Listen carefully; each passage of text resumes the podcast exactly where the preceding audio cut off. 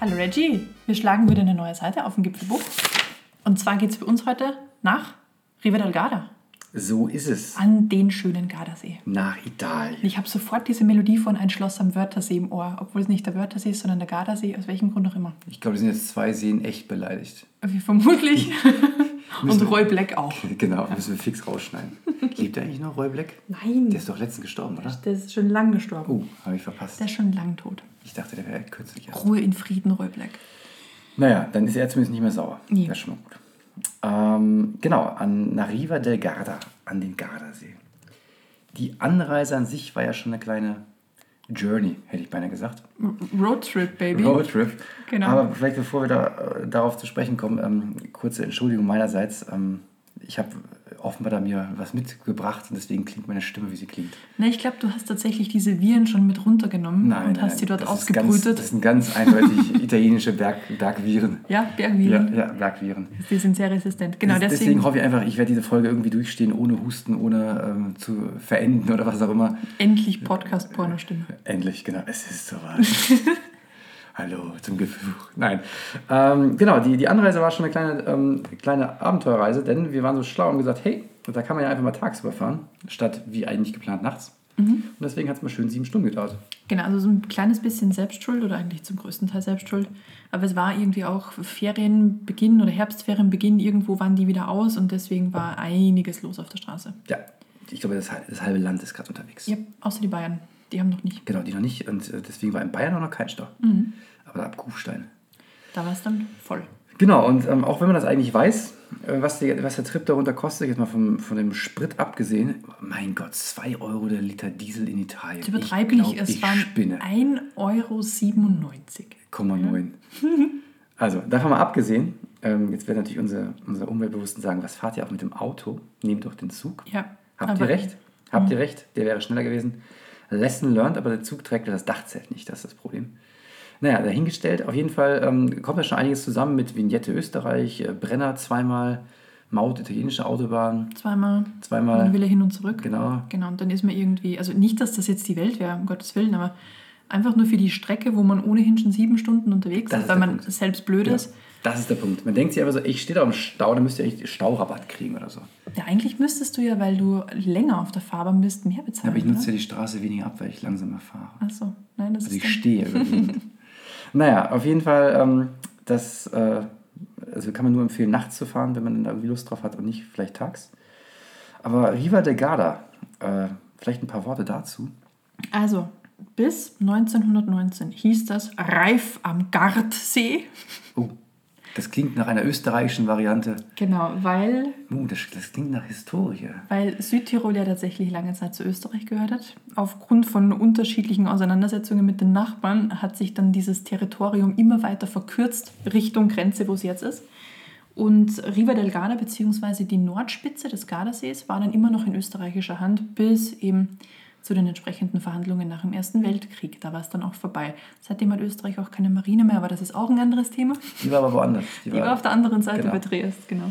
Tja, man- manchmal bist du der Hund, manchmal der Baum. Ja, Österreich ist sehr oft der Baum. Jedenfalls ähm, ist es heute ein sehr beliebter touristischer Ort, aber mit einer sehr gut erhaltenen Altstadt. Also sie pflegen sie tatsächlich. Es gibt dort auch einen Uhrturm, der so ein bisschen versucht, Venedig zu sein. Urturm, UR-Turm oder UHR? UHR, so wie Der Urturm. der Ur Der kommt aus dem Ur Urtal.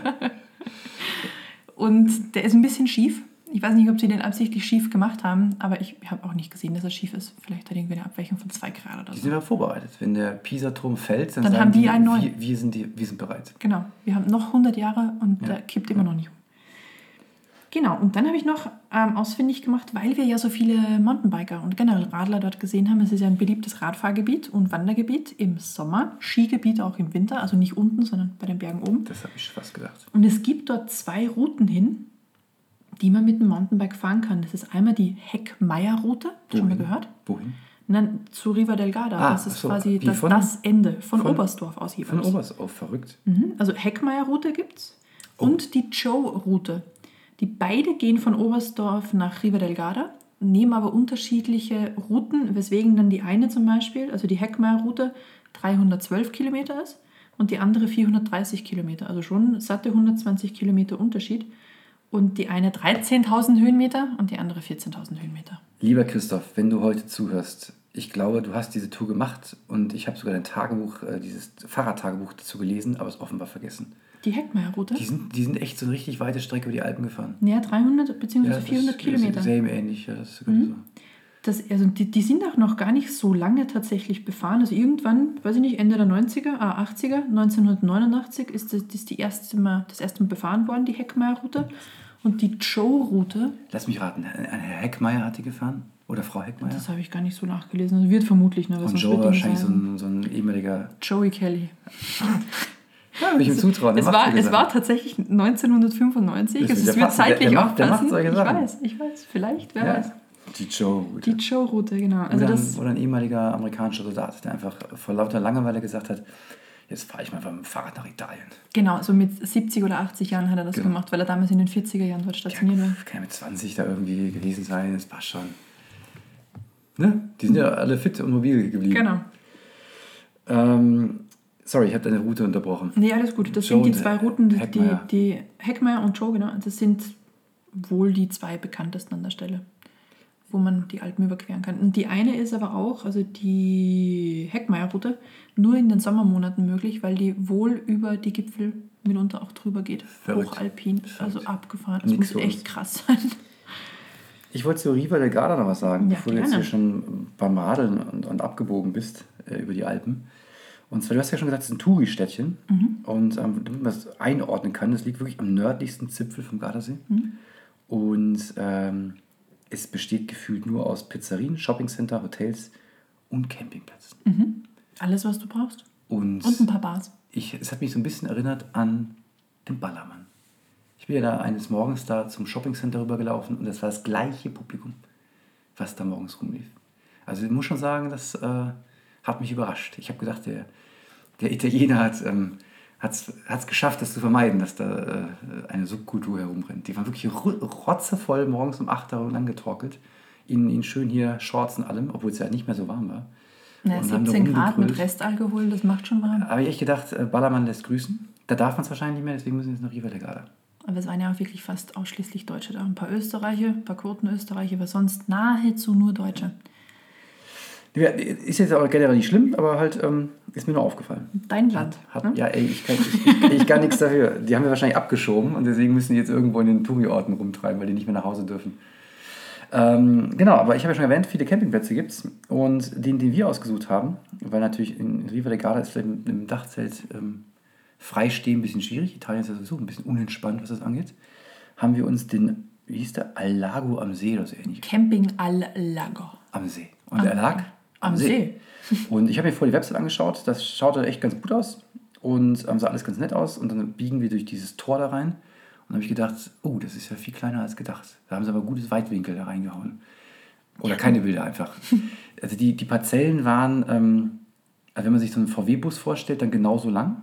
Man konnte entweder quer oder schräg stehen, das war's. Dann waren die halt voll. Und da war wirklich wie die Hühner auf der Stange. Da habe ich erst gedacht, oh mein Gott. Ja, so 20, 30 Quadratmeter waren die Buchten. Ähm, und dann haben wir auch noch echt ganz gut einen an so einer Mauer mit Reichweite, Hörreichweite in der Straße, wo ich schon dachte, hm, na, ob das so die richtige Entscheidung war. Aber im Nachhinein muss ich sagen, davon mal abgesehen, dass es klein und eng war, war es echt ein schöner Platz. Es war super niedlich, weil auch die Betreiber total nett waren. Super nett. Da gab es auch Frühstück. Genau, man konnte auch frühstücken, frühstücken, wenn man schon alles schlecht. aufgegessen hatte in seinem Dachzelt und immer noch Hunger hatte. Dann konnte man zum Frühstück darüber. Also alles da, auch der Seezugang. Also man ging da wirklich einfach nur durch so ein Gatter durch, musste dann kurz noch so eine Radfahrstraße queren. Die Oh war, ja, sehr gefährlich, sehr das war gefährlich. quasi wie äh, München, Ja, Isartor. Klingelingeling. Voll Isar-Radweg. Panik, Genau, ja. Isar Highway. Ja, sehr gefährlich. Aber ähm, ja, direkt am See. Man, man guckt da wirklich dieses, dieses quasi Panorama lang. Rechts und links Gipfel und der See, wie er sich da lang zieht. Und was wunder wunderschön war, ist, weil die Sonne geht ja genauso, also genau zur gleichen Zeit ungefähr auf, auf wie bei uns, aber du siehst sie halt lange nicht, weil links und rechts halt diese, die, die, diese Bergmassive den, den See abgrenzen. Und dann kommt die so um zehn, halb elf erst tatsächlich hoch und gießt aber vorher dieses, dieses, diese helle Morgenröte so richtig in den See hinein. Ja. Das sah gigantisch aus. Ja, Wirklich war- herrlich. Ein Traum. Und äh, vielleicht ist das auch der Grund, warum wir, abgesehen von meinem Husten, den ich da eingesammelt habe, ne, dem italienischen Berg. Ich glaube immer noch, dass du den mitgenommen hast, aber ja. ähm, warum wir deswegen gar nicht so viel wandern waren, wie wir eigentlich wollten. Weil wir eigentlich echt viel einfach nur gesessen und genossen haben. Mhm. Muss man schon sagen. Wir haben auch die ein oder andere Bar ausprobiert. Also man muss ja auch die, die örtlichen Ja. Gepflogenheiten ne, Stimmt, entsprechend die hatte mitnehmen. ich schon wieder vergessen. Die hat natürlich nicht dazu beigetragen, dass ich krank geworden bin. Nee, natürlich nicht. Ja, weil die hat mich eigentlich noch am Leben gehalten. Ja. Der, der gute Stoff. Ähm, weißt du aber eigentlich, warum wir nach Riva Legada gefahren sind? Weil du gesagt hast, wir fahren nach Riva del Garda. Äh, nee, also das habe ich zwar gesagt, aber das ist ja auf Basis eines kleinen Missverständnisses entstanden. Ähm, du hast vor, ich weiß gar nicht, sechs oder neun Monaten von einer Nachtwanderung auf den Monte Brione erzählt. Ah, das stimmt. Und seitdem, seit diesem Tag habe ich gesagt, ich möchte nach Riva del Garda und diese Nachtwanderung machen. Und ich war total begeistert davon, nur von deiner Erzählung. Gesagt, getan. Und ähm, dann habe ich gedacht, wir hätten uns darauf geeinigt, nach Riva del Garda zu fahren. Ähm, das war dann offenbar nicht so. Aber, Aha. aber du hast dich ja trotzdem gefreut. Ja, klar. ja. Aber deswegen, also das war der Grund. Deine Erzählung vor sechs bis neun Monaten. Weil ich habe noch nie eine Nachtwanderung gemacht. Also abgesehen davon äh, Langeoog äh, Schulausflug oder so. In der neunten Klasse. Aber ähm, siebte Klasse, keine Ahnung. Aber sonst habe ich noch nie eine Nachtwanderung gemacht. Und der Monte Brione ist schon ein schmuckes Stück. Tatsächlich, ja, weil der sieht sehr, sehr unwirklich aus. Also wenn man den von ein bisschen südlicher tatsächlich dann sieht, wie der zwischen Riva del Garda und dem Nachbarort wohnt. Toblerone oder so ähnlich, ne? Ich wollte es nicht sagen. Also irgendwas, irgendwas wie ähnlich so wie Toblerone. Tol, to, Toblone oder sowas? Tolone oder so. Jedenfalls vergessen. wie, wie Toblerone. Und der hängt halt genau in der Mitte drin, wie, wie wenn man den so reingesteckt hätte. Also sieht super schräg aus, ist auch schräg. Und da oben sind noch alte Befestigungs- und Bunkeranlagen. Genau, das ist ein historischer Ort. Nicht nur im positiven Sinne historisch, sondern auch im negativen. Da haben sie halt äh, offenbar alles zubetoniert. Und ähm, wenn man da hochgeht, dann sieht man das natürlich noch. Und das Gipfelkreuz selber ist eigentlich relativ unspektakulär. Aber wenn man ein Stück runter geht, dann kann man sich auf so diese Bunkerdecke setzen und hat eine perfekte Aussicht auf den Ort, der nicht Toblerone heißt, und Riva del Garda. Genau, und sieht dann, wo dann die nächtlichen Lichter angehen, also wenn man halt zu entsprechender Zeit hochgeht. Also wirklich schön. Und der Weg runter ist dann auch super easy. Man kann entweder wieder durch einen Wald, so diesen angelegten Weg ist gehen, so- oder einfach die Straße Ja, runter. durch den Wald Kiesstraße. sind so, so Treppenstufen gehauen. Wäre auch okay gewesen. Ging auch, aber der Kiesweg war natürlich viel angenehmer. Mhm. Und dann haben wir noch den Radfahrer den Berg hochfahren sehen. Genau, Ja, der eine bessere Lampe hatte als wir beide gemeinsam zusammen. Ja, der muss ja auch mit dem Fahrrad besser sehen können. Und gesehen werden. Genau, das war also das war die Tour auf den Monte Brione. Und die ist nämlich auch gar nicht lang, hat so sechs Kilometer rauf und runter, 350 Höhenmeter. Kann man also perfekt am Ankunftsabend eigentlich noch machen. Mhm. So einfach so als ne, zum, zum Ausklingen. Und zum Füße vertreten nach sieben Stunden Autositz. Genau. Also erst, ne, halt erst oben den Sonnenuntergang anschauen, wie er am See verschwindet, beziehungsweise in den Bergen. Und dann die Städte bei Nacht. Mhm. Ein Traum, sage ich dir. Ich war dabei. Ja. ähm, nächste Wanderung, die wir gemacht haben. Und zwar stand da einfach bei ein Muss. Der Strada del Ponale. Wahrscheinlich heißt es ganz anders. Strada del Ponale oder Sentiero del Ponale. Keine Ahnung. Ich Na, habe Ponane stimmt schon, weil ich das hab stand ich hab Schild. verschiedene Schreibweisen gefunden, aber Ponale stand in allen dabei. Ähm, das gilt bei Einheimischen, aber auch als Gästen, bei Gästen als sehr beliebt. Und ähm, ein absolutes Muss.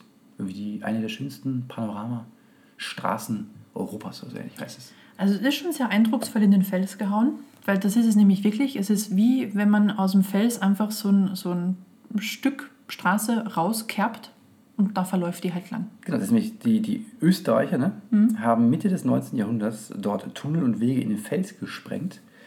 Und ähm, Damit sie zu ihrer Bergbar hoch können. ne? Genau. damit sie, genau, bei allem Abtrieb, ne, damit sie besser die Kühe nach Hause kriegen. Ähm, und haben da ähm, ja, einfach diese, wie so eine Pass, so eine Panoramastraße angelegt. Das ist natürlich weniger fürs Panorama damals, sondern eher für die, ähm, von A nach B zu kommen, plus diese Festungsanlage, die da immer noch steht, um sie halt zu verteidigen. Und das Spannende ist, und ich kann das echt nicht glauben, bis vor 30 Jahren war das noch die reguläre Straße am Westufer. Und die haben erst vor 30 Jahren so einen neuen Tunnel fertiggestellt, wo jetzt die Leute langfahren. Aber als ich dir das gesagt habe, dass du aufpassen sollst, wie breit die insgesamt ist und dass da locker ein Fiat 500 durchkommt, also das ist... Das ist Ja, aber das kann ich mir gar nicht vorstellen, dass da. Das, natürlich. Naja, also ist, ist offenbar so. Und heute wir sind ja keine Autos mehr unterwegs, sondern äh, Radfahrer und Fußgänger. Vor allem Radfahrer, die vor allem beim Runterfahren ähm, schon sehr flott unterwegs sind. Genau. Aber beim Hochfahren auch. Das sind dann die die E-Bikes. Ich glaube, ich habe keinen mit 30 hochfahren sehen, der keine E hatte. Also es war geschätzte Ratio 9 zu 1. Also neun Leute mit E-Bike, einer ohne E-Bike. Und so sind die halt munter lang gefahren und was dann, also ich weiß nicht, ob das ist das schadenfreude, nein. Also ich musste aber schon ein bisschen lachen, als dann der, der E-Bike-Fahrer gefühlt im Schritttempo noch in der Kurve beim Runterfahren umgekippt ist. Vermutlich war es so langsam. Ja, wahrscheinlich. Oder der eine beim Rauffahren bremsen musste, weil er zu schnell war. Das, das war beim wirklich Rauffahren. Also herrlich. Das war echt nicht unsteil. Ja. Ähm, da habe ich mir auch gedacht, okay. Na, jedenfalls sau viele Radfahrer unterwegs Extrem und man muss sich auch den Weg teilen. Also da ist manchmal tatsächlich so ein, so ein eigener Weg, aber sonst ist es einfach der gleiche. Und die Radfahrer sind mehr so, wie, wie es halt immer so ist. Der, der auf der Straße schneller ist, der achtet halt nicht so richtig auf die langsameren. Deswegen. Wi- Wichtig ist noch anzumerken, dass, dass man diesen, ich muss mal hier ein bisschen so, ähm, wichtig ist anzumerken, dass man von der von Riva del Garda aus diese, diese Passstraße, diese Tunnel halt einfach sieht auf der anderen Felsseite. Und dementsprechend, wenn man dann auf der Panoramastraße ist, hat man einen wunderschönen Blick, so aus 100, 200 Meter Höhe, auf den See.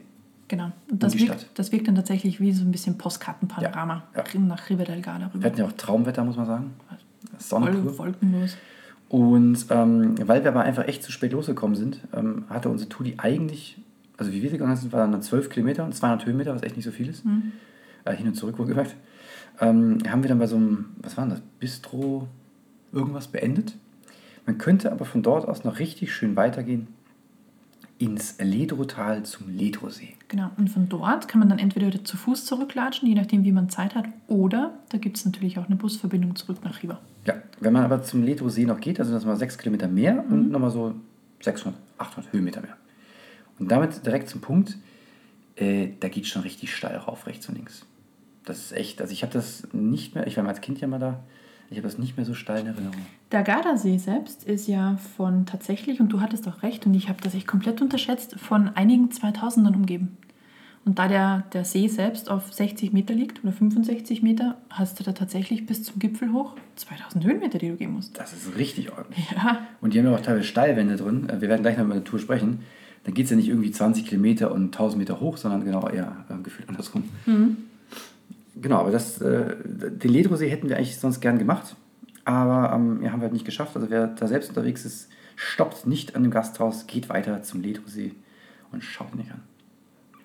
wollen wir zum Gardasee ein paar Fakten nennen? Ich habe da nämlich so ein paar Sachen rausgesucht. Gerne, ich muss mir jetzt Tee nachgießen. Das Gut. kannst du mal die. Teepause nutzen. Also, also er hat 25 Zuflüsse, was eigentlich jede Menge ist, und einen Abfluss. Also ich stelle mir das so vor wie ein, ein einziger Stöpsel. So eine Badewanne. ja, genau, wie eine Badewanne. Und es gibt auch fünf Inseln drin, die aber eher im Süden ange, angeordnet sind oder sich angeordnet haben. Genau, er ist 346 Meter tief an der tiefsten Stelle. Aber das ist wohl wirklich nur ein so ein Loch, weil sonst hat er ungefähr 133 Meter mittlere Tiefe und ist quasi der Bodensee Italiens, also der größte See Italiens. Genau. Es gibt dort auch noch Pfahlbautensiedlungen, die habe ich ehrlich gesagt nicht gesehen. Die sollten da irgendwo auch noch gewesen sein. Ich habe dir von diesem Pfahlmuseum am Ledrosee erzählt. Ja, aber am Gardasee selbst soll es die, diese Siedlungen auch geben. Sind 2011 unter UNESCO äh, Kulturwelterbeschutz, aber die gibt es auch ein Stück im Hinterland rein Richtung Arco. Gibt es die auch noch. Genau. Und im Südufer unten gibt es sogar Freizeitparks. Also im Süden ist insgesamt auch einiges mehr an Orten, Hotels, Camping, was auch immer. Noch mehr. Noch mehr, genau. Und dort gibt es eben das Gardaland. Da, da war ich. Warst Als im Kind. Gardaland, ja. ehrlich? Von Simeone ist das gar nicht so weit. Ich glaube, eine Stunde Busfahren. Das kann so. sein, dass das gar nicht so weit weg ist. Und es gibt das Caneva, Can, Caneva, Caneva World. Werde ich nie vergessen. Sind mein Bruder und ich in den falschen Bus gestiegen. Ja, Ja. in, im Gardaland oder Richtung Gardaland. Äh, aus dem Gardaland raus. Aus dem Gardaland, Das war nicht lustig. Glaube ich. Da gab es noch keine Mobiltelefone oder sowas. Nee. Wir sind trotzdem bis nach Hause gekommen. Wir leben noch. Offensichtlich, Offensichtlich. du sitzt jetzt hier. Ja. Genau. Und Nordufer, also das Nordufer insgesamt ist halt bei Kletterern, Mountainbikern und Surfern sehr beliebt. Und Surfer haben wir auch gesehen. Viele unzählige Windsurfer. Ich dachte, Genau. das ist out. Ja, habe ich auch gedacht. Äh, offenbar, entweder hat es der Italiener noch nicht mitbekommen Ja, vielleicht. oder es ist einfach gerade wieder neu im Innen oder ähm, man darf da einfach nicht kiten. Also ich habe tatsächlich Kitesurfer vermisst. Einen aber. Einen, der war wahrscheinlich voll illegal unterwegs.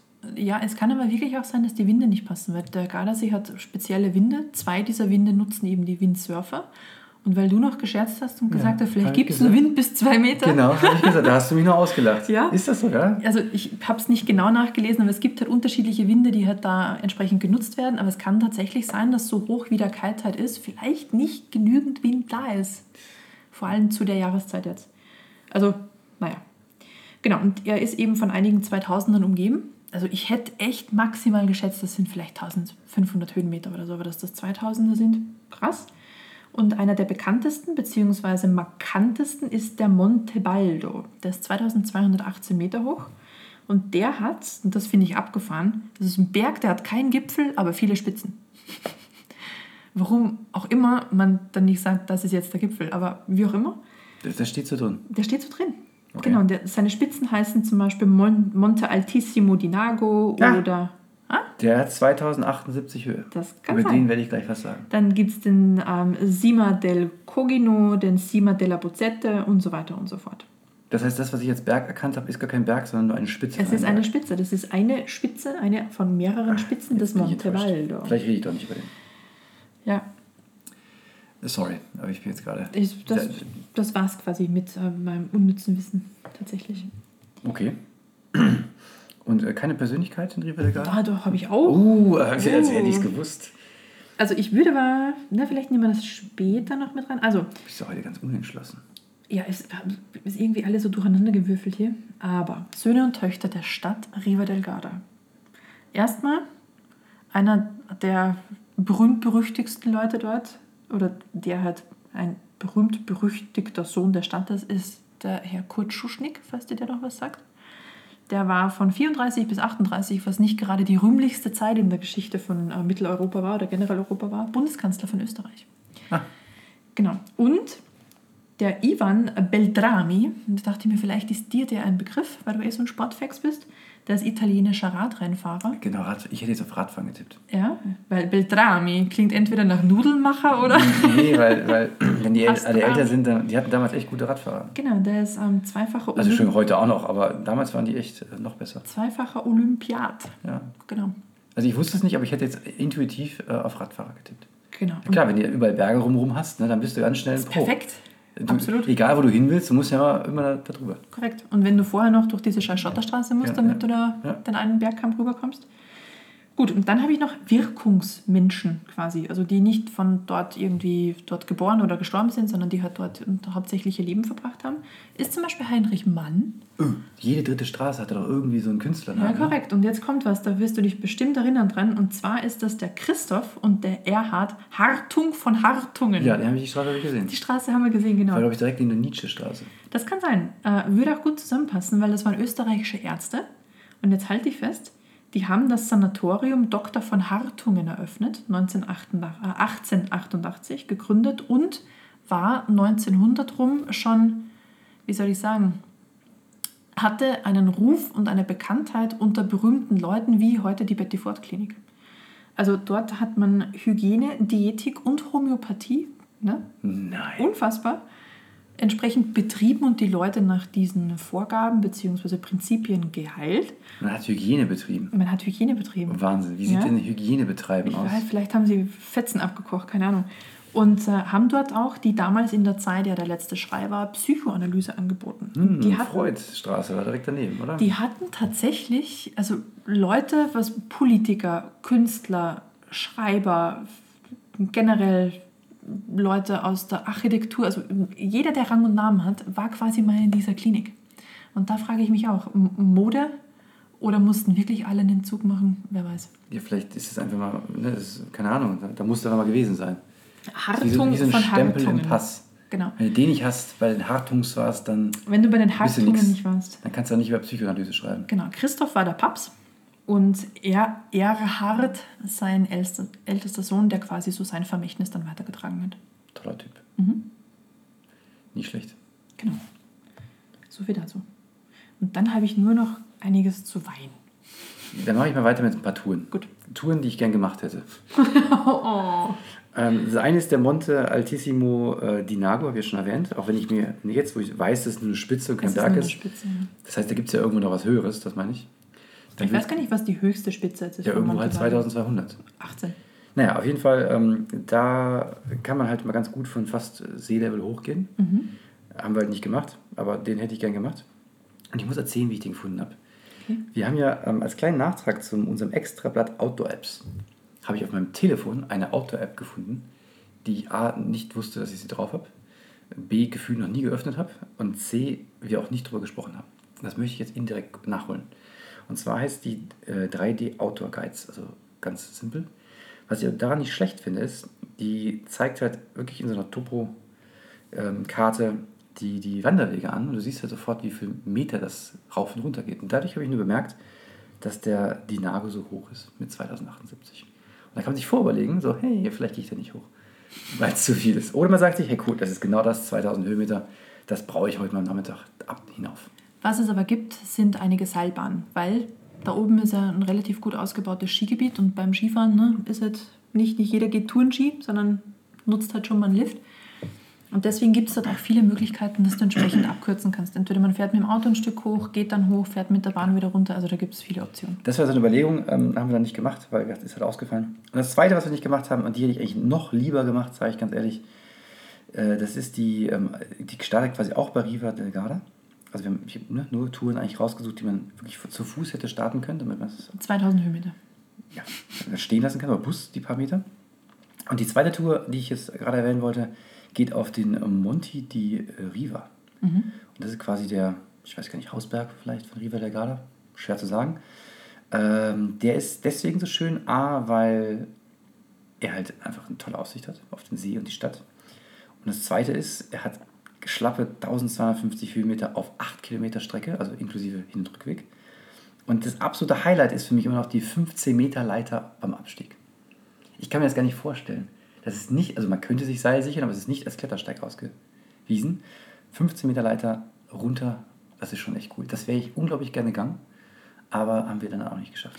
Du weißt, dass ich gesagt habe, wenn wir das gehen, dann bist du ab sofort qualifiziert und auch verpflichtet, Klettersteige zu gehen. Weil wenn du das schaffst, dann schaffst du auch einen Klettersteig. Das ist eine Leiter, ist ja was anderes. Nee, nee, nee, das ist nichts anderes. Auf dem Windrad bin ich auch hochgegangen und trotzdem gehe ich keinen Kletter. Ja, das ist was anderes.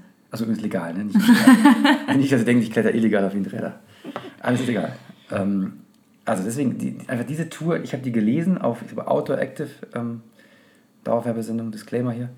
Und äh, die wollte ich unbedingt machen. Aber ja, leider hat das nicht geklappt. Nächstes Mal. Wir kommen ja wieder dahin. Auf Also, jeden Fall. Denn das ist einfach dieses, dieses ganze Gebiet da, das. Also ein verlängertes Wochenende reicht einfach nicht. Nee, vielleicht nur so ein Minimum eine Woche, weil dann könnte ich auch kiten, wenn es geht. Muss man sich nochmal erkundigen. Also ich denke, ein Minimum eine Woche, eher zwei. Und ähm, vielleicht auch irgendwie drei Tage da und dann einfach ein Stück weiter runterfahren, die nächsten Berge mitnehmen.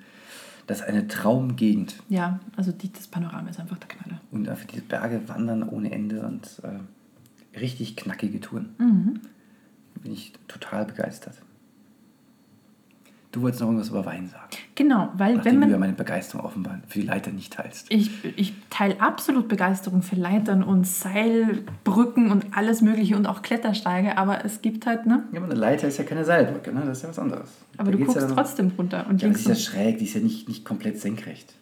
Die ist ja leicht schräg. Ja, das schau mich nicht so an. mich würde es wirklich interessieren, was passiert wäre, wenn wir zu dieser Leiter gekommen wären und du gesehen hättest, was das ist. Wenn die zum Beispiel über einen Abgrund drüber geht und hinten wieder Nein, übersteht, da, you, da hat einer Kommentar geschrieben. know. Ne? Einer hat einen Kommentar geschrieben, dass es grenzwertig, aber machbar ist. Und Okay. Ich, ich vertraue natürlich Internet. Gut, alles klar. Dann haben wir das jetzt auch restlos geklärt. Sehr gut. Also, ich wollte zu Bardolino noch etwas erzählen. Hatten wir? Hm? Das ist der Wein, ne? Ja, Das ist eine Weingegend so, im Endeffekt. Äh, ist aber benannt nach dem gleichnamigen Ort. Den gibt es natürlich auch. So.